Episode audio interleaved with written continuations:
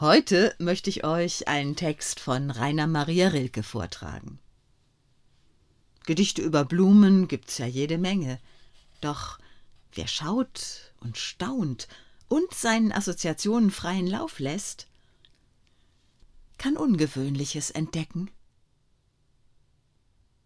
Rainer Maria Rilke Blaue Hortensie So wie das letzte Grün in Farbentiegeln sind diese Blätter, trocken, stumpf und rau. Hinter den Blütendolden, die ein Blau nicht auf sich tragen, nur von ferne spiegeln.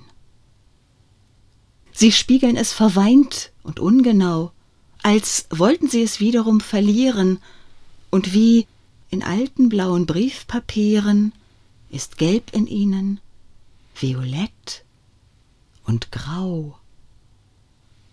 Verwaschnes wie an einer Kinderschürze, nicht mehr getragnes, dem nichts mehr geschieht. Wie fühlt man eines kleinen Lebens Kürze? Doch plötzlich scheint das Blau sich zu verneuen in einer von den Dolden, und man sieht ein rührend blaues sich vor grünem freuen.